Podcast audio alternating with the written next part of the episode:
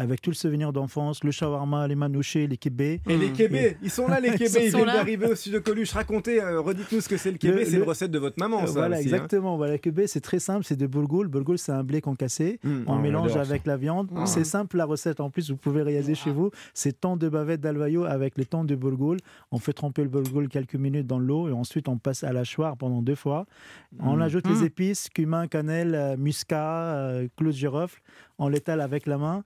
Et ensuite, c'est un peu technique et manuel. Euh, on fait une farce comme on veut. On peut faire une farce végétarien, on veut. Là, celui-là, c'est aux viandes d'agneau.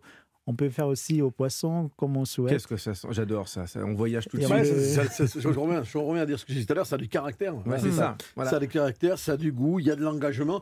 Alors on, Mm. peut, on peut ne pas apprécier les, les saveurs, Oui. mais il y a de la cuisine, il y a de la profondeur. C'est ça qui est beau dans cette cuisine libanaise, c'est qu'il y a de la profondeur, il y a du travail. La cannelle, elle est officielle dans cette recette, par exemple C'est euh, c'est cannelle et olé officiel, bien sûr. Il faut qu'on sente les cannelles qui est dedans. Mais pareil, dans chaque région au Liban, il y a leur euh, recette. Là, par exemple, dans le sud, ils ajoutent des, des épices des camounais. On est plus sur le pétale de rose, sur le, sur le pistache. Euh, ça dépend dans quelle région, mais celui-là, je l'appelle kibbé tripolitaine avec ses épices. Où Eh je ben, viens. Eh ben, merci beaucoup d'être venu nous voir, Alan Géam. Mm. Je rappelle votre livre paru chez Hachette Cuisine. Mon Liban, votre histoire et puis de belles histoires de tables et et de recettes et votre restaurant à Paris, le restaurant Alan Géam et à Marseille, Castille à Marseille pour découvrir la cuisine de rue euh, libanaise aussi. Euh, vous retrouverez toutes ces références hein, en vous abonnant à notre newsletter à table, c'est sur europe1.fr.